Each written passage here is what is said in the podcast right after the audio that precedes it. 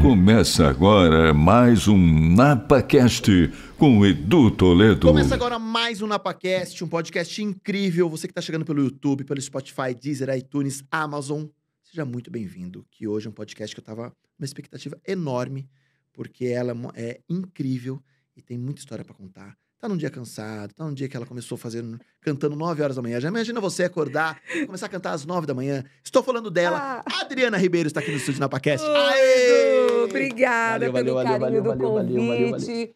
Eu também estava ansiosa por este dia, né? que Incrível. tá demais, tantas pessoas incríveis passando pelo seu podcast. Foi muito gostoso. E eu quero te agradecer o convite, você, a Ana e toda a sua produção. Obrigado. Obrigada. Antes de começar, para dar aquela acordada, eu te trouxe mimos presentes. Ai, que bom! Nada como um Presente. presente para acordar uma pessoa. É, e você vai adorar.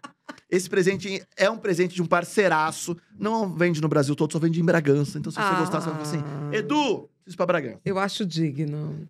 Chocolate Nicolate te mandou uma sacola de chocolate. Nossa! Com trufas, pão de mel, barras de chocolate. Eu não sei se você curte o chocolate, mas é, Não. é um chocolate surreal de gostoso. Você vai falar assim: não, não é possível que isso existe. Amo. É, Ai, é pra acordar. Você sabe agrada- agradar uma pessoa. É né? inacreditável. Pena que não dá pra comer agora. É inacreditável. Mas tá é ótimo. maravilhoso. Deixa comigo. Pode deixar aqui? Pode, fica à vontade.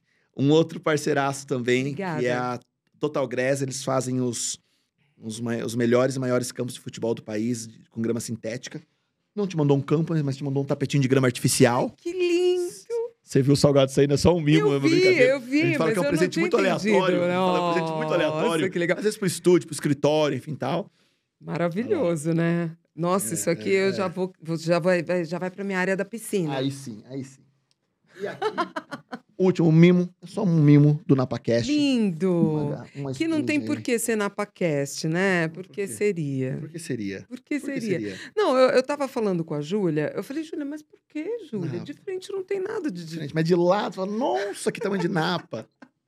Sensacional, É, obrigada. Obrigado, Adriana. Amei. Me conte Eu, tudo. eu não trouxe nada pra Cara, Meu, até disse parece. um chiclete lá Até na minha parece. bolsa, pelo amor de Deus, poxa. Até parece. Adriana, eu acho, eu acho muito incrível essa, essa troca e eu tô sendo muito agraciado nesse podcast por conhecer histórias e entender realmente o legado que essas pessoas estão fazendo. E você é uma delas. Então, assim. É incrível ter você aqui hoje. E eu acho que a galera tem que entender um pouquinho a, a sua trajetória, a sua história para a eternidade. É, por mais que eu já vi muita mídia falando de um monte de coisa, mas acho que aqui tem que ser um pouco isso mesmo, né? De quem é Adriana Ribeiro. Quem é Adriana por Adriana, já diria Marília Gabriela. Me sou uma conta. garota lá do Jaçanã, sonhadora, filha e neta de músicos, que queria cantar bem. Ainda quero. Um dia eu chego lá, porque Parece. é uma missão, é, a música. Eu jamais imaginei de início que eu me tornaria uma artista de frente, assim, de, de como fala, ponta, né? Uhum. À frente mesmo. Eu, eu queria ser backing, sabe? Ficar com vestido preto lá Ali, atrás. De boa. Sempre falei isso, assim, uma coisa meio hooligan. Assim? Sempre achei chique. E é muito mais fácil, né? Você ser só o, o backing. Porque quem tá na frente mesmo, na ponta do iceberg, dá, coloca a cara no sol, paga um preço muito alto na pessoa física. Sim, E na jurídica também. também. Se você não souber administrar o seu psicológico, o seu emocional, com os altos e baixos que a carreira traz. Porque o que hoje, vai, hoje a gente tem uma cena aberta que são as mídias e tudo, mais. Então todo mundo tem o compromisso de. Tem, tem dois lados. Eu sou uma pessoa que eu posto só trabalho, coisas boas, o bom. Mas hoje está muito comum também das pessoas dividirem as suas dificuldades, tu- né? Que é humanizar Aham. o artista, né? É, ter ido para o- participar de um, de um programa de TV como um reality me humanizou mais porque eu era muito aquela imagem plastificada da artista, então ninguém sabia que o meu cabelo é enrolado, vai. Dos meus perrengues, de de, de Do repente dia a aparecer dia. desconstruída, né, na televisão, ah, de pijama, com o cabelo daquele jeito, de chinelo, coisa que eu nunca desci do salto, nem para tomar banho em casa e tal. Então, é, é, muito louca essa trajetória da construção da artista, como que eu cheguei no mercado, quem me ensinou, quem foram os meus mestres, né? Porque, como eu te disse, uma garota do Jassanã. Uhum. E arrojada, né? Porque você, você no processo criativo lá atrás, ao meu ver, frente ao mercado que talvez era um pouco tradicional, com aquela estética, com aquele jeito, era o cantor, a cantora e tal, você veio para dar uma virada também naquela época, né? Foi uma. Você tá falando do Adriane e a Rapaziada? É. é realmente, o Adriane e a Rapaziada foi, arrojado, foi muito né? ousado. Foi, muito foi ousado. eu acho que o primeiro grupo com. Uma... Não, assim, não, não posso falar porque Elis gravou com o Jair Rodrigues. Ali já era sim, numa sim, sociedade sim. extremamente preconceituosa, uhum. né? Mais dois talentos absurdos. E, e, e, quando nós nos reunimos, eu, olha, não quero me comparar com a Elis, pelo amor de Deus, estou falando só da, da, da estética de uma cantora branca com um cantor negro e tal. E no caso, o Adriana é rapaziada, eu com quatro negões e tal, cantando e dançando, e, e uma imagem, ninguém associava que aquela Adriana era a Adriana Ribeiro, que tinha gravado com Raça Negra, Sim. gravado com Martinho da Vila. Quer dizer, eu já vinha nessa Essa caminhada, nessa, sabe, miscigenação musical. E, e, isso foi muito importante na minha vida, porque eu nunca senti diferença, eu não entendo isso. Por que, que as pessoas têm essa, essa, esse ponto de partida, essa, essa separação? E, e, a gente passou por muito preconceito, a gente enfrentou muita dificuldade. Quando você diz que a gente veio sendo arrojado, era cara. É, eu não sei se era arrojado, porque. Cara, o coragem, né? Não sei também. Coragem, cara de pau, de, de, de vir fazendo aquela mistura do é. black com o samba, mas a gente tinha um produtor chamado Arnaldo Sacomani, que era um cara sabe, que sabia o que estava fazendo, o que estava rolando no rádio, o que, que as uhum. pessoas queriam ouvir, né? Então, uma plena confiança nele, uma plena confiança numa companhia que realmente investiu muito. Eu saí de uma major para ir para uma nacional. Eu era artista da Sony na carreira solo. E o meu primeiro empresário que tinha feito esse primeiro contrato, ele falou: Você tá louca? Você vai abandonar um contrato desse jeito, numa major internacional, para ir para uma gravadora pequena que está começando, que não tem label. Eu falei: Olha, posso te dizer, é, o que, que adianta eu ser mais um disco dentro de milhões, dentro daquela companhia? De repente, nessa pequena, eu posso ser uma artista que eles queiram trabalhar de verdade, né? Uhum. É, embora eu não posso é, ser ingrata, porque a Sony foi minha mãe, entende? Mas a Abril foi meu pai. É, então. e, e, como, e, como, é essa virada de chave, Adriana? Como é, como é essa reinvenção de carreira a todo momento? Desconstruir demais, é. Naquele momento, em 97, 98 para 99, 98 para 99, eu estava num deadline. É, eu já não tinha mais quem. As pessoas que tinham me lançado não estavam mais dentro da companhia. Você sabe que quando isso muda, muda o time. Sim. E aí, quem está dentro, que foi feito pelo outro artista, pelo outro mentor, a casa cai. Uhum. E foi o que estava acontecendo comigo. E o meu maior medo era eu ter saído do baile, da noite, para gravar um disco e voltar para a Coab do Candário, entendeu? Tipo, Esquece, querida. Acabou sua vida, acabou o sonho e você vai fazer o que da sua vida agora? Nada. Vai voltar pro baile? Vai voltar a cantar na noite? Eu não, eu não admitia isso no meu coração, sabe? Isso é uma frustração. Não é para voltar para trás, né? E, mas isso é uma sensação que naquele momento que não existia a, a internet, uh, quando uma companhia acabava um contrato, você achava que a sua carreira acabou. Uhum. E, e, você saía realmente da circulação, mas uh, o fã não acaba. A música fica, Sim. que é isso que você falou, um legado, uma história, a música tem significado, toca a alma das pessoas, e era tangível, né? Então, eu, eu realmente, eu tive LP, tive fita pirata, então, assim, é, é uma coisa que mas eu achava que acabava, né? Mas no meu coração, eu achava que se tivesse alguma segunda chance, uma segunda oportunidade, é, eu ia agarrar com unhas e dentes. E foi o que aconteceu. Foi o que aconteceu, eu conheci o Mainara, ele queria lançar esse grupo. Uh, ele tinha acabado de chegar de Miami, então ele sabia o que estava rolando na cena internacional. E ele viu que no Brasil estavam estourados os grupos e não tinha nada com uma mulher na frente, uma cantora, né? É, eu, eu, como cantora de samba, eu tive uma responsabilidade muito pesada de vir depois das maiores, né? Então você imagina, eu eu entrava no ambiente, eu achava que eu não merecia estar ali, porque eu sempre idolatrei as grandes rainhas, né? E tanto que agora eu tenho um projeto chamado As Sete Rainhas do Samba, onde eu homenageio as nossas grandes mentoras. Esse é um projeto muito lindo, eu acabei de realizar com os Céus, com a Orquestra dos Céus, que eu sou madrinha. Me fale e, os nomes, me fale os nomes. É o Céu Saramago, primeiro de maio, e o Bonança, lá de Osasco. É maravilhoso, é maravilhoso. Um abraço, maestro Alailton que me ajudou a realizar esse sonho junto com as crianças e todo mundo lá. Demais, é lindo, é lindo, é lindo. É lindo. Isso é legado, né? Eu acho. Isso é homenagem e é aqui, né? É, com Cara, certeza. Demais, Adriana. Com certeza. A gente tem que Quero respeitar conhecer. quem veio antes. Sim. Né? E naquele momento uh, de transição, eu estava assim: o que, que vai acontecer com a minha vida? E conheci esse presidente, e, e, tem a história do Arnaldo que, quando eu fui gravar meu primeiro disco, antes disso, ele foi o primeiro produtor que eu procurei, mas não deu certo. Então eu não entendia muito bem essa coisa de carreira. É, mas Deus ele escreve certo em qualquer linha. Sim. E ele vai mostrando isso. Você tem que confiar. Sim. Você tem que deixar as coisas tá, acontecerem. Mas tá, preparado também, né? Porque se é uma oportunidade de base falar agora eu não eu tava tô... assim na frente com, com o diretor e tal, o presidente e tal. Ele falou: não, eu tenho o cara certo para fazer esse disco. Aí entra o Arnaldo Sacomani pela sala. Arnaldo Sacomani. Então, é, e realmente foi, foi de sonho. E eu saí na noite para procurar os meninos e tal. E foi aí que eu encontrei a rapaziada num concurso, que eu fui jurada.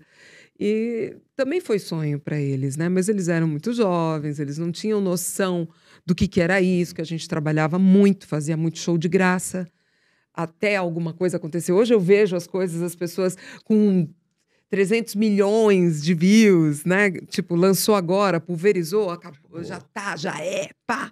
Nossa, eu tive que subir tanto tijolo, tanto degrau, meu Deus! Esses dias eu vi, não, sei, cheguei. não sei quem foi, eu não vou dar nomes para não ser. O povo não existe, já existe. A galera falou, alguém falou assim: eu postei uma, um, um, artista X, postou uma música com milhões de views, ele nunca fez um show num palco.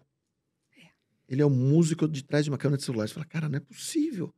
E com faturamentos milionários, o cara nunca subiu num palco, não tem uma banda, nada. Ele... É, é muito louco essa mudança, né? É, é estranho a gente avaliar, né, Adriana? É, você sabe que. Estava falando para minha assistente. Eu soube de algumas pessoas que contrataram artistas novos. E uma coisa que, me, que eu me questionava até então, até então, era por quê que não contrata um artista que tem uma história? Aí a gente chegou na conclusão que que hoje é muito mais fácil você trabalhar com um novo do que algo que tem uma história ou que esteja estigmatizado. Isso é negativo? Não, não é. Não é. São escolhas. Uhum. Realmente, um artista da, da minha área, da minha história, do, da onde eu venho, a gente entende um pouquinho do negócio, né? Então talvez seja mais fácil trabalhar com quem está chegando agora, que não vai ser questionador uhum. e que de repente uh, vai aceitar as coisas com uma diferença. Então eu, eu entendo, entendo o mercado. Eu realmente olho para as coisas hoje com uma outra visão. Hoje não, acho que eu sempre olhei com, uma outra visão. É que quando eu comecei, eu era bem revoltada, né? Eu era bem roqueira, vai. Imagina um roqueiro no samba. Tipo, sabe? Eu, eu, era assim, por que disso? Por que, por que daquilo? Por que essa isso? letra? Por causa disso, que não sei o quê. Então, se você olhar minha, meu, minha discografia, você não vai ver uma letra negativa, uma coisa furada, uma coisa, sabe, desmerecendo a mulher. Jamais, jamais. Eu tive bons professores e eu tenho muita gratidão a essas pessoas que realmente eu lembro disso porque eu era jovem. Para eu virar uma, uma menina bem desqualificada, era muito fácil. Porque você vê a onda. Não, eu quero ir na onda. Sim. Eu vou surfar essa onda. Eu vou surfar essa onda, não. E os meus professores, eles falavam: não, a gente quer que você tenha uma carreira. Então, meu primeiro empresário, a gente já falou isso em outras situações, ele não. Eu queria usar mini saia, ele não deixou usar mini saia. Ele falou assim: ninguém vai prestar atenção na sua voz. Óbvio que hoje a realidade é Sim, diferente. sim. Você vai ver uma Beyoncé, ela tá Sim. com. Tá com biquíni. Não, biquíni não tá, né? Mas não, ela tá mostrando os, os, os, os Paranauê. E aí. Mas todo mundo vê a voz da mulher. A voz dela chegou na frente. Mas a- naquela época, Talvez a perna chegava na frente. a perna chegava na frente. E hoje em dia, muitas mulheres, muitas artistas, elas estão achando que só tem esse caminho. De verdade, não tem só esse caminho. Eu levanto essa bandeira, porque eu, eu como mulher, eu acho importante. A gente pode usar o que quiser? Pode. Mas seja elegante no que você está fazendo. Principalmente na bandeira que você escolheu carregar, que é o samba. Outras coisas eu acho que tudo vale. Mas eu já estou começando a ficar mais liberal. Vou começar a cantar de maiô. Não. Oh. Vem aí. Cada um faz o que Vem quer aí. com seu corpo e tudo mais. Mas, é, mas eu acho que, que, que, assim, eu olho para o meu público quando eu faço show, eu falo, que bonito, né? A pessoa gosta realmente da música, gosta da voz, fala que tem uma história, né? Mas uma vez eu entrei, essa, essa é uma história interessante, eu no auge do Adriana e a Rapaziada, que foi quando eu troquei a cantora pelo estigma da loira do Tchan, vai. Então, eu venho, se você olhar meu primeiro disco e o Adriana a Rapaziada, são dois produtos diferentes, duas mulheres muito antagônicas. Mas eu, eu, eu pensei o seguinte: o que, que eu preciso para ser sucesso? Eu tenho que ser magra, ser loira, ter marquinha de biquíni, mas pelada eu não vou ficar. Deixa comigo. Fui lá, fiz uma uma arrumada, joga pra cá, joga pra lá. Fiz um e virei essa. Eu mesma construí, não foi uma gravadora que fez isso. Eu não queria perder mais um contrato porque eu não estava dentro De um padrão. de um padrão. É só isso que precisa. Ok. E aí, um dia eu entrei dentro, num, num spa muito top, muito chique, e pessoas assim, tops, formadores de opinião, empresários, advogados, as pessoas. E eu entrei, e os, o pessoal que trabalhava, eu tava no auge do Adriano, rapaziada. Garçons, todo mundo deixou a bandeja cair no chão e, e causou aquele alvoroço com a cozinha e tudo. É a Adriana, é a Adriana, é a Adriana. E eu, oi, gente, tudo bem tal. É Super sem graça o pessoal que tava na mesa. Quem é essa? Quem é essa? Essa é uma bunda que acha que canta? Eu passei por esse preconceito depois. Então, é muito complicado você agradar. Se é o padrão de ser a boa voz, que, que foram a- todas as coisas que eu passei de, de, de testes para ser selecionada num primeiro momento na Sony. E depois o Adriano e a rapaziada, que a imagem chegava na frente, né? Principalmente quando tinha o Life, que era o negão que me pegava no braço e tal, não sei o quê, vem cá, só faltava você, que era uma ensinação que a gente tinha que fazer. E naquela época eu morria de vergonha de fazer isso, entendeu? Porque eu achava que aquilo era uma encenação. Mas não precisava. ah, não me, não me aperta, entendeu?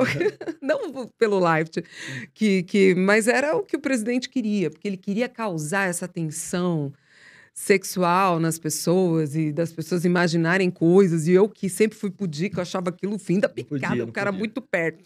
Muito perto, vai mais pra lá. Então, assim, mas foi isso que gerou também muita curiosidade nas pessoas, nas mulheres e nos Aham. homens e tudo mais. Então, o show da gente era lotado de tudo. Tinha para todo mundo e crianças também. Não, nada foi pesado, foi legal. Mas tinha uma insinuação sutil. assim. Ali.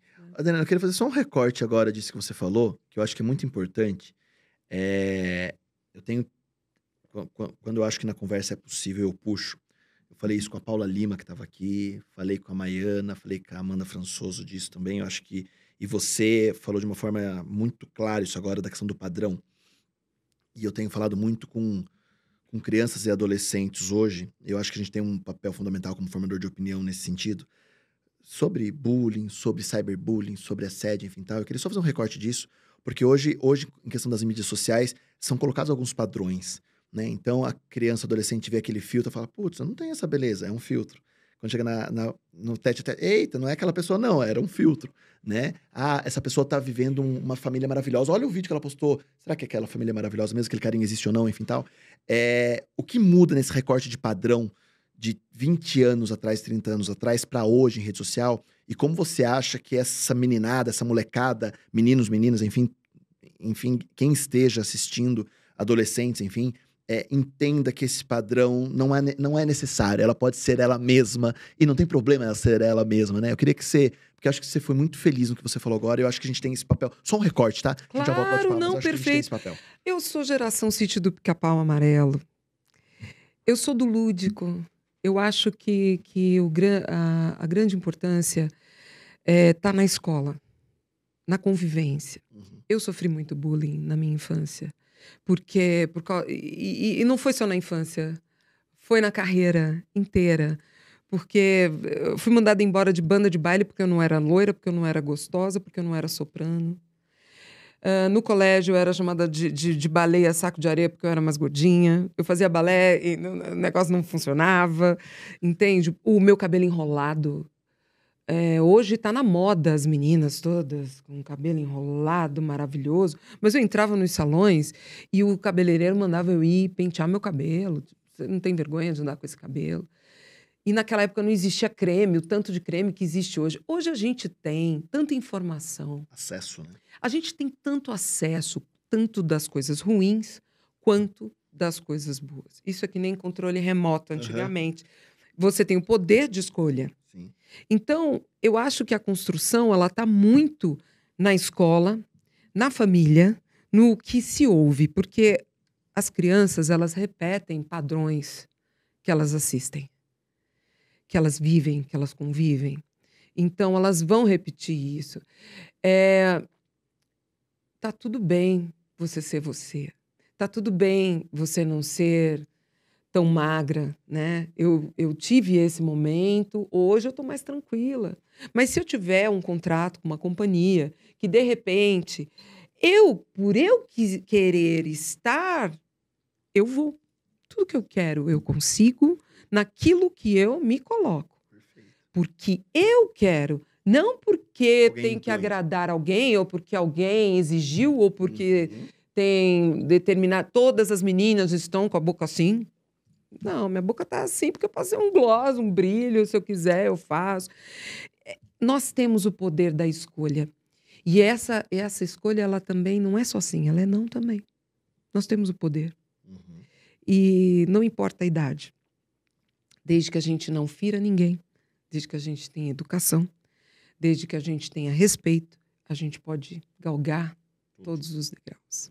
Acho importante isso, ainda mais vindo da sua fala, porque é, é um mundo muito cruel, muitas vezes, isso. Pensando em, hoje no que a, eu, eu, brinco sempre, virou, um, virou um, até um meme aqui do podcast que fala assim: talvez a cada três ou quatro stories que você vê hoje, é, o quinto, o sexto te prometendo ficar mais bonito, mais rico ou mais magro, né? Então, assim, e eu não tô mais rico, não tô mais bonito e não tô é. mais magro, né? Mas tem alguém prometendo isso, né? Então, o quanto esse turbilhão move com a saúde mental, desconstrói Sim. um pouco. A facilidade também por outro aspecto, né? Então, se hoje você eu gravo a música pelo meu celular com uma qualidade de vídeo enorme, com qualidade de áudio legal, e posso, às vezes eu vou ter uma, uma visualização ou não. Então, a facilidade sim, mas também a gente tem a, o, o ônus disso, né? Então, acho que é sim, é... é... mas é o que a gente está falando, é a escolha, né? E eu acredito que, que também existe muita gente militando, levantando bandeiras. Também tá muito chato. Calma, é, muito mimimi. Tá muito é, chato, muito, chato, mimimi. Não, Ai, não, gente mimimi também, pelo amor de? Deus. Vamos irrita. ser práticos, entendeu? Vamos andar descalço, vamos abraçar uma árvore. É, é, as pessoas, elas estão distantes, que é isso que eu falei, eu sou geração sítio do pica-pau amarelo. Quer dizer, é, gente, vamos abraçar uma árvore, vamos andar descalço, vamos se desconstruir, vamos respirar. Vamos estar tá junto, né? Vamos estar tá junto, se permitir. Sozinha, né? As é. pessoas estão, ela, se, ela é que a internet ela dá essa sensação que você está com tudo. Não, você não está com tudo, né? Eu, eu demorei muito para começar a postar, por exemplo, looks, uh, fazer essas coisas. Mas isso é meu trabalho né? Então eu tenho parceiros, é negócio. Sim. Isso é trabalho. Mas não porque eu seja uma pessoa exibida. Eu não sou exibida. E, e, e muitas vezes. Isso é difícil, porque eu tinha que ser mais exibida para dar certo. Essa questão de, de internet que todo mundo fala: não, você tem que postar. Você tem que postar, tem que postar 300 de manhã, 200 de tarde, 800 da noite. Eu falo, ah, que preguiça. Porque é, a minha vida, você vai ver, qualquer artista da década de 90 vai falar isso para você. Sim. Até mesmo uma grande apresentadora como a Amanda, que a gente, Sim. nós somos contemporâneas, Sim. né? Eu lembro que eu fiz um programa com ela muito legal, ela tinha um Mustang branco, cara. ela quem? fazia um dia com o artista, Bastidores da Fama era o programa. Caraca. Era demais esse programa. Ela passava o dia com o artista. Já já estava começando ali o negócio, né? E aí a gente deu volta em São Paulo. E ela tinha uma cinturinha. Não, ela ainda tem uma cintura assim. Que raiva da Amanda. Beijo, Amanda, eu te amo. É uma amiga querida. Então, assim, eu demorei muito para começar a postar mais coisas, porque eu tinha vergonha. Eu tinha muita vergonha. Eu falava, pô, não tô me exibindo? Será que não é demais? Eu falar do meu dia, o que, que eu comi, postar uma foto da comida, tantas pessoas precisando. Eu sempre tive muito isso. Tanto que quando eu assinei meu contrato com a Sony, lá, nos meus 18 anos, eu também tive uma crise psicológica, porque eu achava que eu não merecia, porque tinham cantoras que estavam há 20 anos na noite e que nunca tinham tido uma oportunidade, porque eu, porque eu, porque eu. Aí depois que eu perdi um contrato na minha vida, eu entendi, não, esquece, esquece. Porque eu não mereço, eu. Porque não eu. Deus me deu essa oportunidade, Vamos Senhor me deu outra. Aham. Então, eu acho assim que, que você é puxado demais pelo externo para agradar os outros. Vale a pena. Vale a pena. Quando você está com dor de barriga, precisando pagar 300 contas, essas pessoas que te julgam, né, que te colocam para baixo ou que te fazem sentir dessa maneira, elas não estão no seu lugar. Elas não vão viver o que você tem que viver. Então você tem que se perdoar. É uma autoanálise Uhum. constante. Você tem que se perdoar e se permitir e receber. Uma coisa que me ajudou bastante a entender algumas coisas sobre as dádivas de Deus, isso não é religião, estou falando de um way of living, uma, uma coisa de você mudar essa mente cartesiana e tal, foi a Cabala. Que eu fui estudar um pouquinho, entender sobre o ego, que era uma coisa que eu falava, poxa, eu não quero ser uma pessoa que se acha. Foi uma educação que eu tive do meu pai. É, Mas entender que quando falo meu nome, acende a luz e eu tenho que subir no palco, eu tenho que acreditar que eu sou foda, desculpa a palavra. Mas é. Eu tenho que, você tem que acreditar. Sim. Vou- Ele falou pra você, gravando, você tem que acreditar no que você tá fazendo. Ah, mas tem 300 podcasts, ou tem 300 cantoras. Cara, você nasceu com esse dom? Deus te deu. Sim. Receba, aceite e faça o seu melhor. Porque você é uma impressão digital única. Mas a dificuldade de acreditar nisso das pessoas é, é absurda, né? É- Você- eu- as pessoas não, não- não acreditam no potencial que tem, né? No talento que tem ou no que pode oferecer, né? Mas é exatamente isso. Ou a pessoa se acha demais, Sim. sem noção, que é o que está acontecendo hoje em dia com esse poder que a internet deu, Sim. né? Ou a pessoa fica influenciada pelo externo. É, como eu te disse, a Cabala foi algo que fez eu entender um pouco sobre o que é realmente meu do meu caminho. Tem uma frase muito boa que fala assim: olha, você não é o dono, você é só o gerente. Se você não fizer legal a sua parte, o, é o dono vai trocar Demitido, e colocar outro gerente. E aí eu falei: é, é verdade, né? Cara, Então, peraí, deixa eu melhorar. Nunca tinha ouvido isso. É, É, por isso que eu tô te falando que a cabala faz sentido. Ela pega você no seu ego, naquilo que você acha que, que é a dor, o mimimi. É, de leigo, a cabala faz você. É um autoconhecimento, não? A cabala é a árvore da vida. Eu recomendo ouvir ou seguir Samuel, Samuel Lemley, que é a Casa da Cabala. Foi o que mudou a vida da Madonna, né? Naquela época da transformação dela. E isso vem da origem do mundo. Cabala significa receber conhecimento. E é uma coisa que hoje em dia está sendo. Antigamente ficava fechado entre os rabinos e tal, mas está sendo disseminada, as pessoas estão tendo isso, oportunidade de conhecer.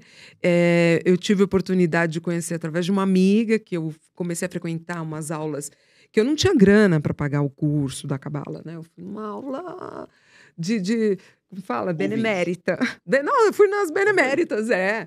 E aí eu conheci. Depois você pode seguir ele, tô falando isso, porque eu realmente sigo e, e sempre tem umas pérolas, umas coisas assim que fazem você. Opa, peraí. Ele, tá, ele tapinha na cara que você precisa ter. Você precisa de aí. um tapinha na cara, entendeu? Mas eu também tinha feito um leader training antes, Ah, que me ajudou a administrar muito mimimi. Sarita, você fez alguém assim? Não. É, leader training, leader training. Tem um insight. tem Eu fui alguma- gaivota. Né? Então, o, o- o- isso mexeu também, me ajudou muito a sair dessa linha da vítima, do mimimi, por quê, e não sei o quê, porque fizeram isso comigo. Cara, levanta, Acorda. acorda, né? Você é um líder. Então, ahn, mas eu me perdi muito na minha trajetória. Isso não é uma coisa que é colocada na mídia, as pessoas não sabem disso. É, eu realmente dei uma atravessada, assim, um pântano, de achar que tudo tinha acabado na minha vida como cantora. É, eu acreditei. Acabou, vou virar dona de casa, vou ter 300 filhos e vou morar lá na, na, na montanha. E ia ser legal também. Tudo é legal. Aham. Se, se é esse o teu caminho, entende? Uhum. Mas quem me resgatou também foram os meus fãs. É, isso aí eu, eu tenho que sempre estar falando, porque um dia, assim, eu morava na Rua Augusta, e lá embaixo, lá perto da Martins Fontes. E eu sempre tinha uma feira ali na Praça Roosevelt, e todo domingo eu postava no Orkut. Domingo é dia do quê? De ir na feira comer pastel. Porque eu sempre fui uma pasteleira, adoro pastel. Delícia, que delícia. É. E aí, os fãs não acreditavam que eu ia na feira. Mas assim, a gente chegava, o ônibus do Adriano e Rapaziada, tô falando de todas as fases, desde pequena. De, eu adoro uma feira. Seja grande ou pequena, vou na feira, Na feira. meu pastel e, e é isso aí, mexerica e se dane o povo. Aí o povo não acreditava que eu ia na feira. E isso foi acontecendo. Até que um dia, onde você tá? Que feira você tá? E os fãs começaram a ir me encontrar. E um dia, aí isso virou um encontro, se chama Bate Pastel dos Mesamor. Demais. Saiu no Estadão. Que legal Record isso. cobriu, você não tá Que entendendo. é um isso, encontro a cada dois meses que a gente fazia. Agora não tá rolando tanto, porque tá todo mundo. Mas vinha fã de tudo quanto era lugar do Brasil. Demais isso. Porque na feira é de dia, ninguém tem que pagar ingresso, é uma coisa acessível, né? E acabou virando um pastel. Eu tenho um pastel, meu nome é Adriana Ribeiro, Olha aí. uma barraca que é a que a gente sempre se encontra. E isso virou um encontro. E aquilo foi me resgatando. Fu- Eu fui entendendo que eu tinha fãs que gostavam de mim, Existe um gostavam da né? minha existia um propósito. Olha, você mudou minha vida. Eu casei por causa dessa música. Minha filha nasceu. Eu cheguei a fazer um show só para cantar, só faltava você, porque foi o nascimento da filha dessa- desse casal. Então, nossa, é verdade. Mas na minha alma, óbvio, né? É difícil. Eu jamais deixaria de cantar.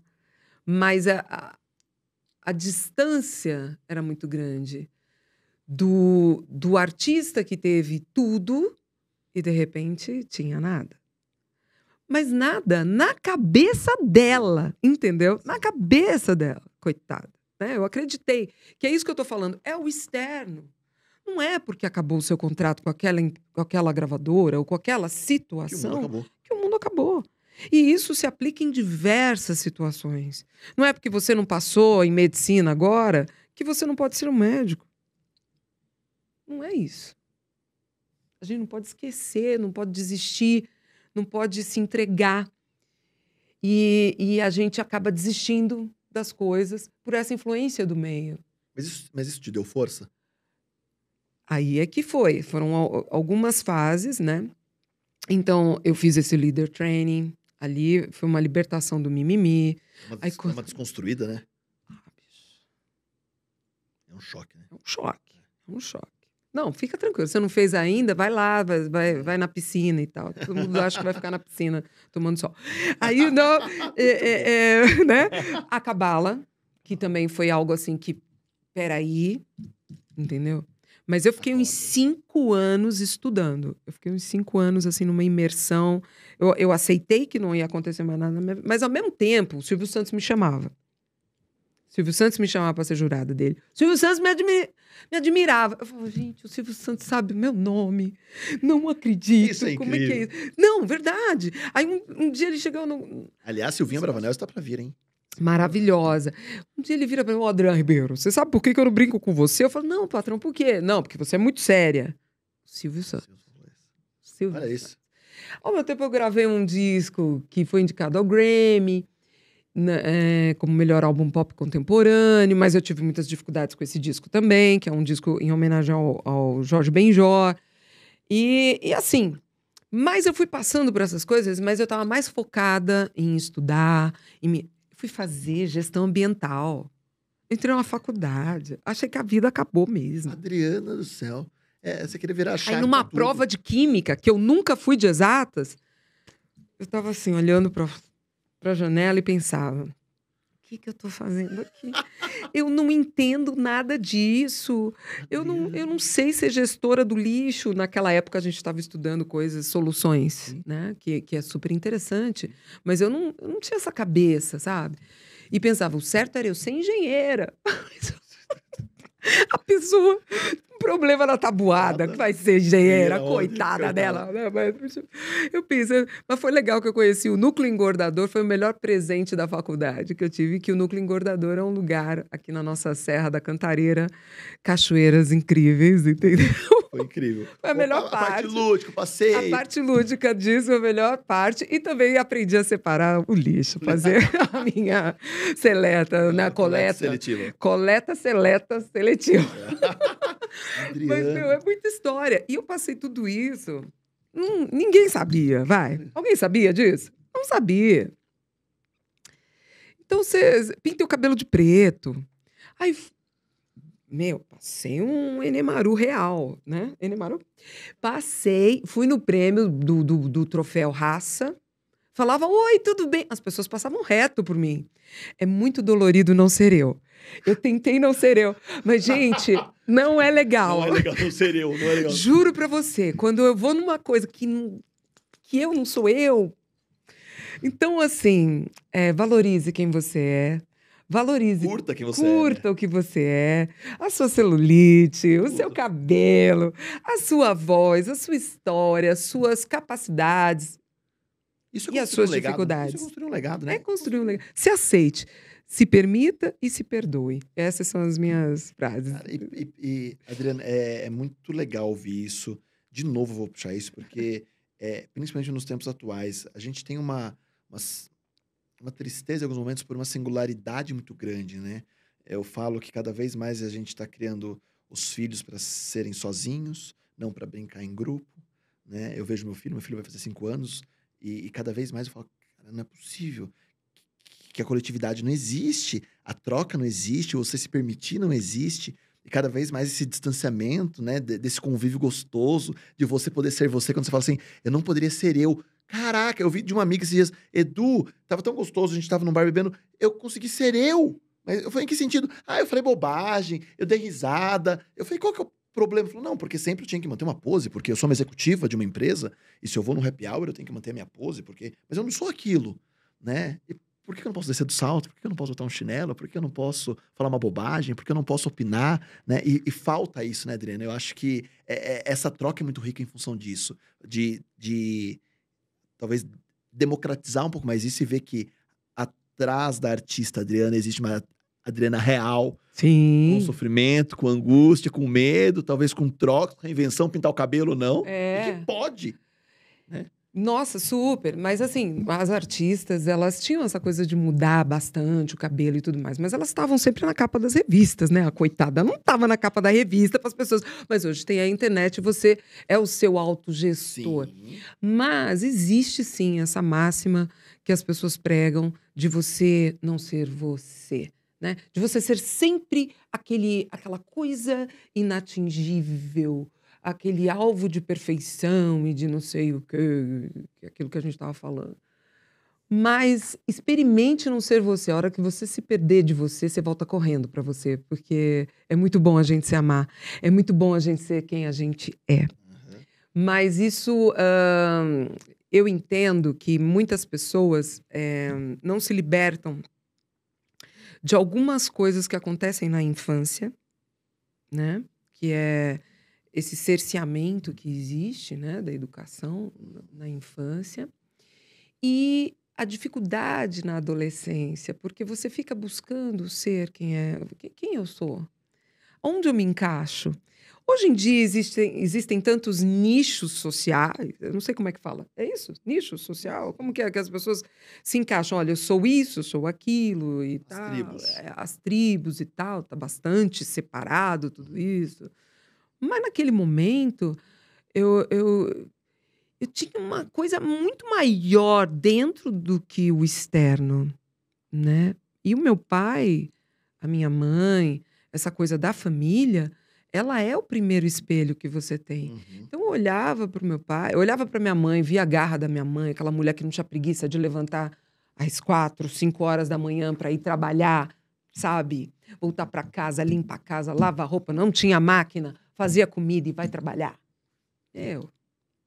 A vida A hoje está muito. fa- A garra. O meu pai é a mesma coisa, que assim, eu sou filha de um casamento que nunca existiu. Né? Os dois deram uma ficada, pá, você quer? Meu pai, Beatles, pá, minha mãe, coitada, se lascou, a barriga. Mas, assim, ela superou e ele viveu a vida dele, casou umas 30 vezes, sensacional ele. Eu tenho um amor no meu pai muito grande, porque dele veio essa célula da música e tudo mais. E, e essa admiração, porque ele falava uma coisa para mim e a minha mãe também veio junto com isso.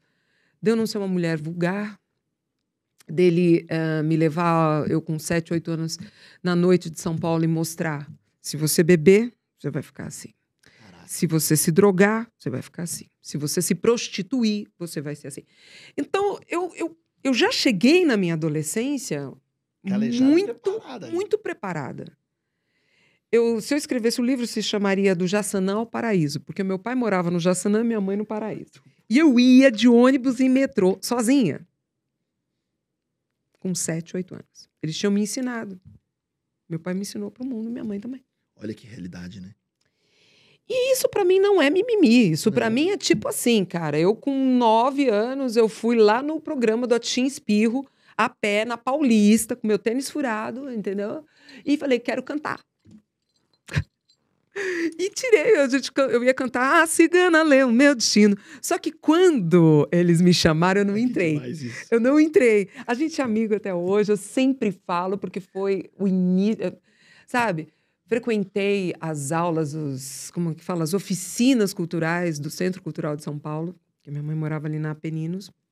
O início do Centro Cultural de São Paulo, as amostras de arte tudo. Então, eu sempre fui apaixonada por arte. Então, tá tudo bem. Não tem que ter, ai, porque meu pai e minha mãe não casaram e eu vivi tive problema na escola, realmente, tive problema. eu repeti a primeira série, realmente. Algo funciona em relação a isso. Algum aprendizado tem. Não tem? Ah, eu queria ser a número um, mas não É. foi. Não, mas em relação à criação. Eu olhava pro professor, Não é? pra professora, eu ficava vendo a aura deles, entendeu? Viajava, falava pra caramba, não. Eu, eu, eu... Nunca entendi matemática, não sei como eu cheguei até Mas, aqui. mas é legal isso que você falou. Semana passada eu entrevistei o Evandro Santo, o famoso Christian Pior do Pânico. Sim, maravilhoso. E ele falou É. assim: as pessoas com esse mimimi falam assim: o meu pai não me deu carinho, então. tá- Então, assim, se só de você fazer ter essa fala, quer dizer que você aprendeu alguma coisa com seu pai. Pelo seu pai não ter te dado carinho, você teve uma ação assim. Pelo meu pai ter me estimulado a mostrar. Então, assim, a gente, a gente se queixa, talvez usa de muletas e de crenças. Pra vítima. Eu, eu te É digo nada. que, que os Vamos ser nossos, guerreiro, né? os nossos pais, meu pai, meu pai já é falecido. E um dia ele virou pra mim e falou assim: "Ai, você me perdoa porque eu não fui o melhor". Eu falei: "Pai, você foi o melhor pai que eu podia ter na minha vida. Se eu for, se tivesse sido diferente, eu ia ser uma, uma palavra horrorosa, frouxa, né? Uma pessoa, sabe, sem garra, uma fraca. E a minha mãe também, é, ela nunca facilitou pra mim. Meu pai nunca facilitou pra mim. Eu queria que ele fizesse a lição de casa pra mim. Eu chegava pra ele, pai. Ele pegava e me dava um Aurélio, vai estudar. Então, assim, eu via o- a Nica Costa na televisão. Vocês não sabem quem é a Nica Costa, mas ela foi uma artista dos 4, 5 anos, 3 anos de idade, assim, novinho. O pai dela era maestro. Eu achava que meu pai tinha que fazer isso comigo. Me levar no Fantástico para eu cantar. E, assim, não aconteceu. Eu, eu tive que fazer os meus caminhos até um dia meu pai me ouvindo cantando no banheiro. Nossa, tá afinada, né? Deixa eu ver o que você tá cantando, deixa eu ver. Aí pegou o violão. Nossa, meu pai pegou o violão. Ai, ganhei, a- zerei a vida. Meu pai pegou o violão. E aí eu comecei a cantar. Elis Regina, tudo, tudo que eu sabia. Ele falou, nossa, que legal. E eu andava com meu pai. Assim, eu era o mascote, entendeu? Ele tinha um opalão. E, e às vezes furava o pneu dele, e quem trocava era eu. Ali. Por quê? Pra não machucar a mão do meu pai, porque ele ia tocar. Você tá entendendo? Mas eu não, jamais imaginei que um dia, ao acompanhá-lo, aonde ele ia tocar, que ele ia me chamar pra cantar. E eu, com 15 anos, foi assim que. Não, 14. Foi assim que começou. Minha primeira subida num palco, de verdade. E ele falou: Olha, com vocês, Adriana Ribeiro. Eu fiquei procurando essa tal de Adriana Ribeiro. E, e ele falou: Olha, ela nem sabe que ela é cantora, mas eu vou chamar. E todo mundo foi me empurrando, entendeu? Tem essa declaração até no, no negócio do Faustão, como é que era o nome? É o Arquivo Confidencial. E, e ele fala isso, né? Então, assim, a minha mãe, a preocupação dela era, ela via como meu pai ralava, meu pai não tinha grana, lascado, músico, sem carro, morando lá na Zona Norte. É, ela tinha muito medo, ela preferia que eu fosse uma faxineira, uma pessoa ah, que tivesse um emprego normal, assim, Garantido. né, um, um salário, do que entrar nessa história da música, mas não Não teve como. teve como. jeito. Eu comecei cantando muito cedo na noite de São Paulo. Cantava em quatro, cinco lugares toda noite. Meu último horário era das quatro e meia às cinco e meia da manhã, no Captain's Bar. Cantava de tudo, Adriano. Cantava de tudo. Eu fazia baile, fa- fazia as bandas de baile. Cantei na primeira mão, Dimensão 5, Réveillon, Paiol. Fiz muito bar mitzvah, fiz muito casamento judeu também. Cantar. Hoje eu não sei, se me perguntar, você sabe cantar alguma coisa assim? Não sei nada. Mas eu cantava De tudo. de tudo, de tudo. E, e foi muito, muito louco me tornar uma cantora que, de repente, cabe dentro de uma de um estigma, vai, de uma prateleira. Porque Uhum. para você entrar no mundo do disco, você tem que ser. Qual é o seu estilo? O que, que você canta? Ah, eu canto tudo. Isso é uma coisa muito difícil para os artistas. Focar, né? Ou nichar, também dá um É. medo, né? Não, não é nem isso, porque você, a vida, você, você tem que saber cantar de tudo no- na sua realidade. Uhum. Diferente de alguém que compõe, de alguém que vem já de uma raiz, de uma história e tudo mais. Mas quem tem uma referência como Elis Regina, né? Aí quando falaram para mim, tá bom, o samba era isso, era essa referência, a Clara Nunes, né? Então, é, o meu primeiro disco ele é bastante eclético, eu era uma artista muito eclética. E uma, uma das coisas que meu pai sempre me questionou foi isso, de eu, de eu estar segmentada. Eu falava, pai, isso é mercado, isso é marketing, funciona assim. Mas até eu entender, demorou bastante. Demorou. Eu era um bicho do mato. Que demais. E, Adriana, pegando essa, essa trajetória histórica, que eu acho que é incrível, é, e indo na linha do tempo agora, quando você vê tudo isso acontecendo e 2022, enfim, né, há poucos meses atrás, recebe um convite para participar de um reality numa outra dimensão, né? Talvez há 20, 30 anos atrás, com 14 anos, seu pai te convidando, assim, que exposição teria? TV, enfim, mas não no sentido de mostrar a vida pessoal, mas no sentido de um show de calouros, um atim espirro, um, né, o que for. E aí vem um convite para uma exposição hum, de um nível Brasil, enfim. É, como que você recebe isso e como foi essa exposição para você também? É, Leia-se que em 2000, 99, 2000, eu fui chamada para a Casa dos Artistas. E a minha grande dificuldade era, como assim tomar banho na frente das pessoas? Mas tem câmera no banheiro, para quê? Para quê, gente? Para quê? Até hoje eu penso isso, né? Eu acho nada a ver, entendeu? Ah, então eu tinha uma dificuldade sobre isso, principalmente do banho, essa exposição da mulher. Eu achava isso. E aí eu não, não entrei. A Siang entrou no meu lugar. E segui minha carreira e tal, cantando, pá. Quando a gente vem dessa pandemia, eu já tinha sido chamada várias vezes para vários realities. E não, não, não, não. Mas quando veio esse convite, depois da pandemia e tudo mais, é, meu marido, o Al- o Albert, que é um empresário, quando veio o convite, eu fiquei até com medo de falar para ele. Amor, eu recebi um convite. Assim. Nossa, que legal! Como assim? Você? Então, assim, de verdade, a coragem de, de entrar e de entender, de topar conversar, partiu muito dele. Muito dele, assim, dele, dele topar. Falou, mas olha, a gente tem que é, combinar algumas coisas. Eu não faço qualquer coisa por dinheiro. Já começa por aí. Eu não quero expor o meu relacionamento em rede nacional. E a gente corre um grande perigo de brigar, de, de se perder. É, e tudo que a gente. Isso é cabala também, agora que eu vou te falar. Tudo que a gente tem de luz, a gente tem de sombra. Ou tudo que você tem de sombra, você também pode ter de luz. Então, tem mais sombras minhas que eu não conheço, eu não sei. Pode, de repente, Aparecer aparecer o. Tasmania aqui. Não. Mas é, é, exatamente ele falou: olha, eu só iria com você porque eu te conheço. Porque eu confio em você, eu, eu admiro você. E foi assim que a gente sentou de frente para psicóloga e começamos a conversar, a psicóloga do programa, né? Para explicar como que é e, e entender. Então, me permitir né, é, essa desconstrução, essa overexposição, né? Aqui a gente tem a minha assistente que ela, ela sabe disso, que era uma coisa assim. Quando eu fui ver, desculpa, o figurino, eu falava, não vou usar esse chinelo na televisão. Eu não vou aparecer de pijama na televisão. Como que eu vou aparecer sem maquiagem? Tomar banho? Mas aí eu soube que o, ali não, não mostrava Não tanto. É. E que tinha um horário, assim, que desligavam as câmeras, É agora, Porque agora, é agora. que é o Power Couple, então é um, é um reality de casais, então eles, eles mantêm a, a intimidade, assim, e tal. Então isso foi algo que foi aliviando para mim, mas eu acho que eu fiquei, como nós fomos finalistas, três meses quase, é, com o freio de mão puxado, né? Alguma vez eu soltei a franga? Não? Não, não, não. Valeu a não. pena? Psicologicamente. Val... legal. Por exemplo, se distanciar de mídia social, porque querendo ou não, a pandemia fez com que a gente ficasse mais preso em celular, em conteúdo. Não, tudo. não, mas aí isso fez eu ficar muito exposta na mídia social. Não, mas só que não sou não eu acesso. postando. Eu não, É. não, não, Não, isso é de boa pra problema. você. De boa. Eu sou daquela que chega em casa, não liga a televisão. Eu, eu boto uma. É, sou zen, acendo incenso, fico zen. De boa.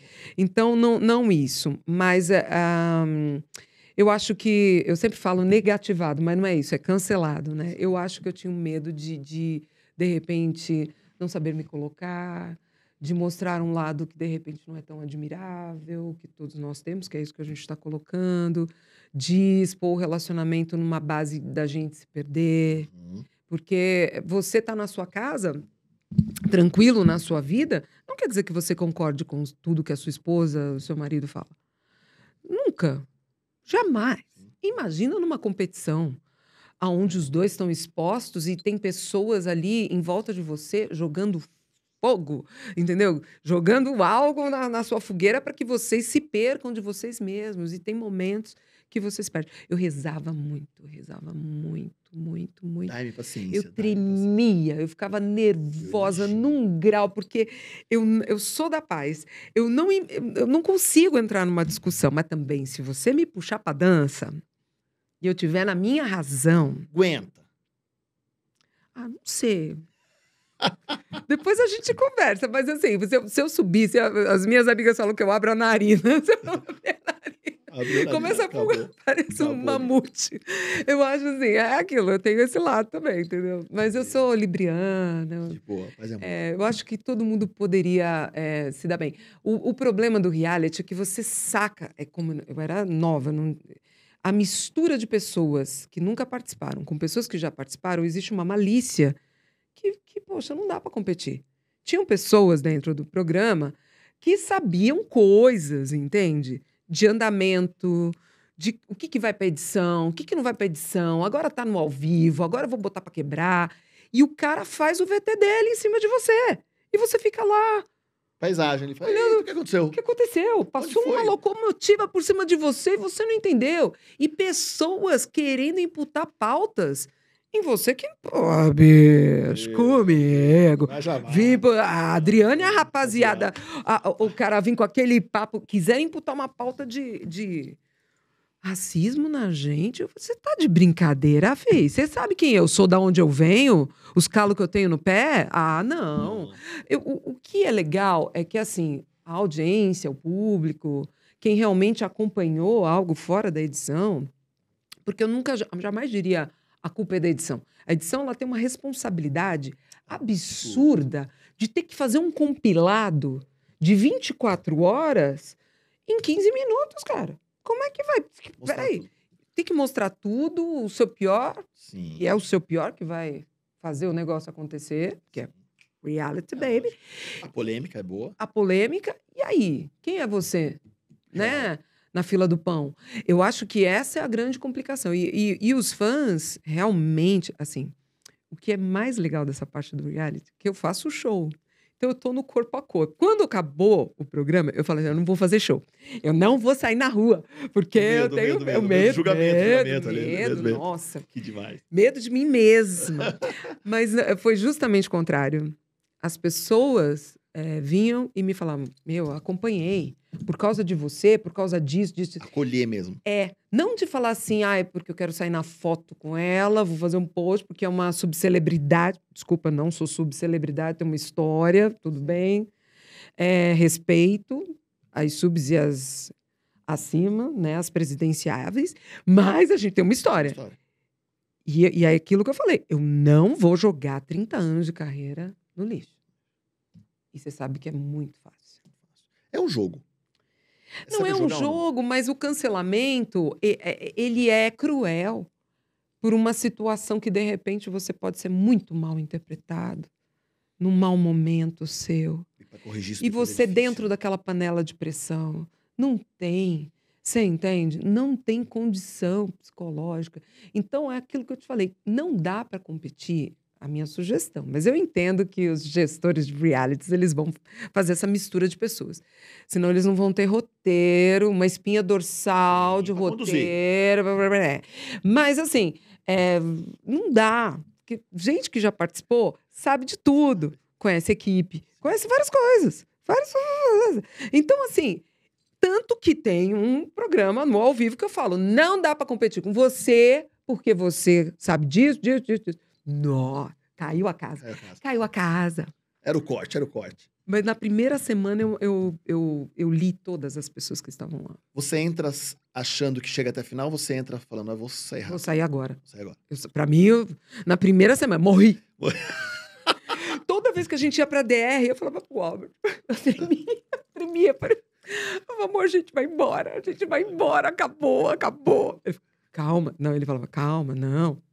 Ele tinha uma, Ele- tinha uma, uma certeza dentro do coração dele. Na verdade, eu acho que ele mentia pra ele mesmo. "Não, Eu acho que dentro dele falava: Não, nós vamos sair. Não, sair. mas eu não vou falar isso pra ela. Não, fica firme, confia. Aí ele pegava na minha mão: Confia, confia. A minha mão tá gelada agora, igual eu ficava. Eu olhava pra Galisteu, eu falava assim: Galisteu, me... não, a melhor coisa desse programa é encontrar com você, porque é um raio de sol. Ela é tão linda, tão perfeita, que eu falava: Ai. Tá bom, já valeu a pena, encontrei com a Galisteu, foi legal, lembrei do Senna, tá tudo certo. Certo ali. Mas se divertiu também.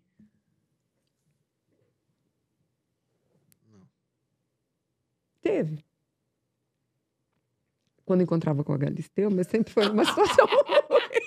Muito bom. não, gente, não, vamos falar, vai, vamos, vamos, vamos voltar, vamos voltar no tempo. Eu acho que tivemos momentos legais, mas assim, por exemplo, uma das coisas que me cobraram muito, pô, você não cantou. Como que você vai cantar com um cara te hostilizando? A pessoa tirando sarro da sua cara, te imputando pautas negativas. Eu não conseguia, porque canto, pra mim, é alma, é emoção, é tipo, tô feliz. Eu cantava quando eu tava sozinha, quando eu tava lavando uma louça. Tentava, Brincando. porque você é abduzido, né? Não sei se você sabe. Você fica uma semana, sei lá, dez dias antes, preso num tiram dali. quarto. É, se- se- te separa do celular. Ali foi osso. Separa do celular, separa da televisão e você fica ali com, com o marido. A gente já Ali. sai querendo se matar. Eu já queria matar ele lá. Imagina entrar dentro do reality. Eu queria Veja isso! As pessoas acham que vai ficar. É, Quem acha que é lua de pandemia- mel. quem acha é que lua de mel, vai ficar se pegando no quarto. Nada! Era. era eu, Tira ia, porrada de bomba. eu ia pro banheiro fazer meditação. fazer- Ter uma privacidade, coitado, amor, amo. Mas assim, é, é- é realmente. Porque é uma panela de pressão. Agora, você imagina, é, você vê um grupo de pessoas que estão super se dando bem e olharem pra você cada vez que a gente voltava de uma DR, que eu abria a porta, a gente não sabia. Oi, tudo bem? Desculpa ter vindo. Tô de volta! tô de volta. Olha quem tá Não, aqui. a gente passou por, por umas assim, então é, é muito difícil você não ser querido, desejado, amado. É, ainda mais eu que eu, eu trabalhava com amor, né? Você foi gente, você, né? eu acho. Não consigo. Fazer uma, criar uma persona. Mas assim, eu tentei segurar muito, muito, muito. Não, é. No É. fim só. Só no fim, um. Só no fim que aí não deu. Porque eu acho que a pessoa vem de mão dada com você até o final. Quer dizer, até os 99%. Chega o 1% da. Vira casaca e Ah. beija na boca do inimigo. Não, Ah, bicho. Faz isso comigo, não. mantém, né? E aí eu saí de falso ainda por cima. Eu? Pô, eu fui até o final. Mas não quer dizer que eu te admire. Mas eu sou leal. Sim. Se eu falar pra você que eu vou com você até o final, de mão dada, eu vou. Eu não vou soltar a sua mão. Por mais FDP que você seja. Então, isso foi o que aconteceu naquela circunstância. Mas hoje eu, eu olho para tudo isso, eu entendo que, é, de repente, era um mactube ali da situação, daquelas pessoas determinadas. E nós realmente fomos. Como é que fala? A bola 13? Não, como é que é? O, a zebra, né? Zebra. o inesperado. O inesperado. Ninguém Inesperado. botava fé que a gente ia passar de uma primeira semana, né? Entendeu? Isso é ótimo. A gente foi. E continuando essa história, pegando em tempos atuais, pra não, não te travar muito também. O que, que a Adriana ouve hoje, de novo, do que a galera, como artista, música, o que, que você curte ouvir dessa nova geração? Difícil, hein? Era melhor perguntar se deu intriga na. Por que, que ele não passou um burf? Ah, foi gostoso isso, né? Essa é a ideia. Eu acho. Você quer saber do Brasil? Pode ser de fora. Fora, o que, que você gosta de ouvir hoje? O que, que toca na sua playlist? Então, a minha playlist, vou te dizer, é, eu não ouço muita coisa. É, não Mas- ouço rádio Mas do passado, sim. Do passado tudo. Então, o que, que você ouve do passado? Eu tô com uma dificuldade, vou ser bem sincera. A sensação que eu tenho é que mudaram o planeta e me deixaram aqui. Eu tô num planeta diferente. Eu me Extraterrestre, sinto... abduzido, extraterrestre, é, né? entendeu? Eu me sinto assim muito perdida. É, eu sou é, analógica. Eu sou old school. Eu, eu tô sofrendo, entende? Então, assim, eu acho que a melhor coisa que houve se chama Bruno Mars. Para mim, é um Carol Concura em termos de talento. Só que acontece que ele não é algo novo. Depois de um Michael Jackson, o que, que acontece? Eu, eu sou uma pessoa que, que veio admirando, né? É Beatles, é, é Elvis Presley, é- entendeu? É Michael Jackson, é Deixa eu te Madonna. contar, eu contei pra Paula Lima, ela ficou surpresa. Hum. Meu filho de 4 anos ouve Michael Jackson. Ai, que amor. Mas, é- mas a minha influência musical, quem é que me mostrou? Foi meu pai. Eu ouvia Vicente Celestino, vou falar coisas que você não conhece aqui, né? Desde de, de música clássica, que minha, minha mãe, meu tio também ouviam, a Elis Regina, Born on Fire, Emílio Santiago. Eu ouvia excelências, meu pai era arranjador. Então, ele escrevia para orquestra, ele escrevia para banda, para banda de metais. Música tal de verdade. músico. Então, ah, não, não estou tirando o valor das coisas, sim. Porque eu adoro lounge, eu adoro música eletrônica. Aliás, eu gravei com, com DJs, eu tenho três, quatro músicas estouradas aí com vários DJs. Gravei com um DJ internacional. Eu amo música eletrônica. É, eu, eu acho que, que existe aí um universo. Acho que o trap é muito interessante. Eu acho que as batidas são muito legais. Eu sempre trabalhei com música eletrônica, mesmo fazendo samba. O que acontece é a letra. É o assunto que tá péssimo. Não me representa. Brasil, né? Não me representa como mulher, não me representa como artista, não me representa, velho. Existe uma distância de, de, de, de cabeça muito grande. E isso eu senti muito dentro do reality também. Porque às vezes a gente falava alguma coisa, parecia que a gente estava falando grego, uma língua assim, russo. entendeu? Swarovski, entendeu? E eu tentava achar um- uma vodka no meio para a gente ter uma liga e não, não achava. Então, tanto no samba, né? ah, hoje, é, eu busco uma música, eu peço música para compositor novo, que está estourado, os caras estão milionários, mas eu não consigo ouvir uma música que fala: Uau, vou gravar agora, vou vender um rim, vou gravar agora essa música. Não, nada. Nada. Porque é. Eu não sei, vou ter que fazer terapia. E da, e da galera, e, e da, e da galera nova. Sou eu que tenho que mudar, não E sei. da galera nova que canta antigo, que canta as músicas que você curte. Tem artistas fazendo isso hoje também? Não Olha, o se- Grupo Sereno, o Grupo Sereno estourou fazendo um, um samba de primeira, cantando grandes sucessos. Nós temos vários grupos jovens eh, cantando os nossos, eu vou falar que são os nossos porque são nossos, né, gente? Desculpa É isso aí. É, a nova geração acha que é desses grupos, mas as músicas são nossas, noventistas. É, o que, que acontece? O pessoal não está cantando bem. Entendeu? Tanto que eu comecei a me permitir, comecei a postar eu desafinando, porque eu falei, cara, tá na moda, pera aí, vou me permitir. Posso também. Vou postar também, eu, dando uns gatos. Não. Eu dou uns gatos. o som tá ruim, comecei a me permitir, porque eu tinha uma excelência. E eu falava, nunca, não vou postar isso, não vou postar isso jamais. Mas quer saber, a nota de corte tá tão baixa. Que eu falei, Adriana, se permita, menos, entendeu? Tá tudo assim, não precisa cantar bem, não precisa alcançar a nota, computador faz. Então, eu comecei a me a relaxar um pouco, mais ou menos. Não é, não é tanto. Mas assim, você vai ver coisas que não estão no auge da perfeição, porque eu comecei a falar, Adriana, para, bicho, para, acabou, acabou, é outra, outra parada. Mas você não vai me ver fazendo dancinha. Não. Não. Não, não vai. É Não que isso seja ruim, é, é divertido, mas eu acho que mas não faz combina parte, comigo. Adriana. É. Eu ouço Ella Fitzgerald, Sarah Vaughan, Billie Holiday, Elis Regina, outras pessoas. É isso. Que incrível, né? É um baita de uma mulher, né? É- é, bom demais a gente ouvir isso, porque é, acho, que, acho que fecha de uma forma muito mágica, no sentido de não criar um. Não criar uma Adriana que não existe, né? É manter sempre a Adriana, a história, o legado, a personalidade forte, a sinceridade, que eu acho que pelo que eu acompanho a Adriana, Já Adriana é complicou um sincera, pouquinho, você é muito sin- sincera, é muito Adriana, complicado. sin- sin- sincerona. Mas ser sincero, eu acho que a gente fala muito de assertividade na comunicação. E ser sincero é ser assertivo. É que as pessoas não são acostumadas com a sinceridade. É que, na, na verdade, querem ouvir o que gostaria, né? tem que Não, ter uma certa lisura, a gente tem que tomar cuidado, porque nem todas as verdades, que foi uma das coisas também que a gente passou dentro do reality, ah, nem tudo a gente deve falar. Será que isso não vai magoar aquela pessoa, né? Eu acho que a gente tem responsabilidade também com a nossa língua, né? O que, que a gente fala sobre uma pessoa, de repente. É, a gente tem que. Porque tem muita gente achando que tem poder de fala, assim, mas eu acho que a gente tem que ter um pouco de Dá uma cuidado. vontadezinha, né? Mas dá uma segurada, né? Não Dá precisa. uma vontadezinha, né? Não precisa. precisa, né? As coisas Precisa. falam por si Falam, só, Se entregam. né? Se entregam. É, eu, como eu te disse, eu, tô, eu fiz o tributo Beth Carvalho depois é, que ela partiu. E foi uma coisa assim, uma realização de um sonho, uma coisa muito linda. Aí veio a pandemia e fazia parte de um projeto chamado O Samba Vai ao Teatro. Porque o circuito comercial, Ai, o circuito comercial dos teatros estava fazendo os tributos, mas só os tributos eh, internacionais. E isso não existia ainda. Né? Agora está bastante coisa, né? Não existia ainda, agora tem bastante gente fazendo.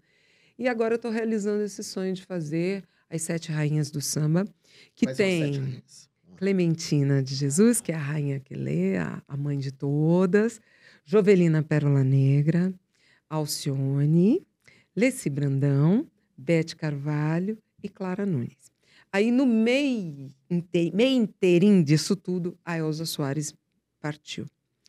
Então, ela ainda não está no repertório, mas eu vou fazer algumas da Clementina como a mãe, mamastra, madrinha, e vou colocar também a Elza, que eu acho que merece o máximo respeito. É lindo, é muito difícil, não é fácil, porque são diferentes registros e não é uma imitação, e sim uma homenagem, né? uma devoção, é, um agradecimento por ela, esse sim, tem legado, né? De, de compositoras, de mulheres. Ah, Dona Ivone Lara, né? Faltou Dona Ivone Lara. Ah, de, de legado de compositoras, de mulheres que vieram numa época. As pessoas falam hoje sobre machismo, ra- é, machismo, racismo, mas o que elas viveram Enfrentaram barreiras o absurdas. que elas enfrentaram é, é- é surreal, né? Então, é, é- é lindo demais. Difícil escolher as músicas, porque só tem hit, só tem sucesso. E dif- eh, são diferentes registros né, de, de voz. Então, uma cantora só cantar todas essas. Numa pegada teatro mesmo, Adriano? Uma É, é para sentar ouvir, mas é, é tão para cima, é tão para cima que, que não tem jeito. É, as pessoas levantam, né? E, e eu nunca cantei Alcione, porque eu sempre disse que é impossível cantar Alcione, né? Porque ela é o máximo do máximo da voz, de interpretação e tudo mais. E mas aqui a gente está fazendo esse esse trabalho e é lindo, lindo de ver a resposta do público, das pessoas, de se sentirem numa linha, num, num túnel do tempo, numa linha do tempo, da história do que ouviram com seus avós, com seus pais. É uma viagem muito gostosa. É uma viagem, é uma viagem. O repertório é muito bonito. E é difícil, como eu te disse, escolher, porque elas gravaram as melhores músicas. Depois delas, eu sinto muito, não tem para ninguém. Aliás, eu quero mandar um beijo para Eliana de Lima, que eu acho que seria muito interessante um dia você entrevistar, Legal. porque Eliana é, faz parte, é uma grande rainha também, e ela tem uma história fantástica. Mas a- a- né? Que o ela tem uma, uma caminhada. aí. Salgado falou dela hoje também. Ela falou, ele falou. Falou. Ah, mas de um Eliana. feedback que ele teve no início da carreira dela. E falar, acho que foi algo do tipo, menino, você canta bem, você manda bem no cavaquinho, você tem que não sei o que tal. Fala, Eliana de Lima que me, que me deu um feedback aí no, no início. Você vê que naquele momento, né, ela estava. Então, ela tem uma história muito legal, principalmente como um intérprete de samba enredo, né, mulher aqui de São Paulo. É bem interessante a história dela, né? E eu amo Eliana. Que bom, que mágico. Foi uma hora e meia quase o nosso bate Você vê que se você Entendeu? continuar, você botar um vinho aqui, trazer um queijo. Eu acho que podia ser nessa leva. A gente fazia podcast antes bebendo. Não, mas aí eu ia abrir a caixa de ferramenta, ia ser complicado. Eu não ia entregar uns negócios que não pode. Então vamos fazer! Vem aí! Não é roda de samba, é uma roda de vinho com a Adriana. Ai, gente, já Vamos pensou? trazer. Não posso perder esse emprego, Imagina. não. Não, não, não. Adriana, obrigado por tamanha Obrigada. gentileza, transparência, humildade, generosidade comigo. Que troca Gratidão. gostosa. É, eu tenho falado muito com a, com a Bidu, com a, enfim, com a, com a Lu, com a Lloyd, enfim, tal. Que está sendo um privilégio tão grande conhecer vocês mais de perto e ver essa realidade, essa transparência de bondade, de realmente sem interesse na troca, no interesse genuíno de vamos trocar, vamos conversar, enfim. É, não tem roteiro, a gente conversa sobre aquilo que, que dá vontade, fala o que tem vontade.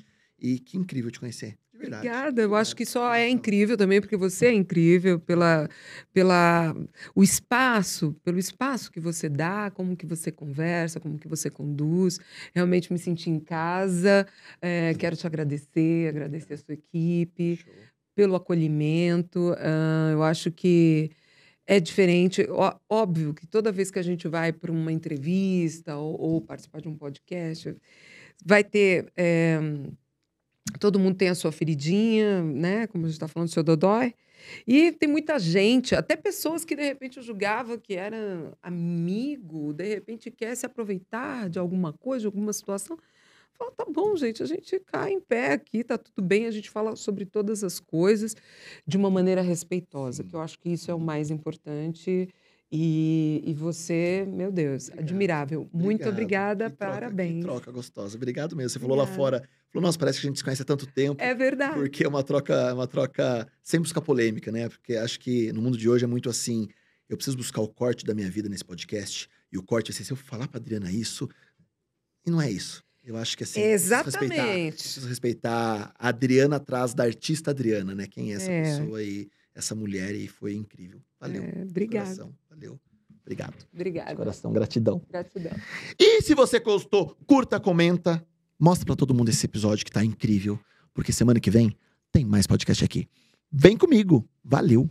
Valeu, Adriana. Valeu. Valeu.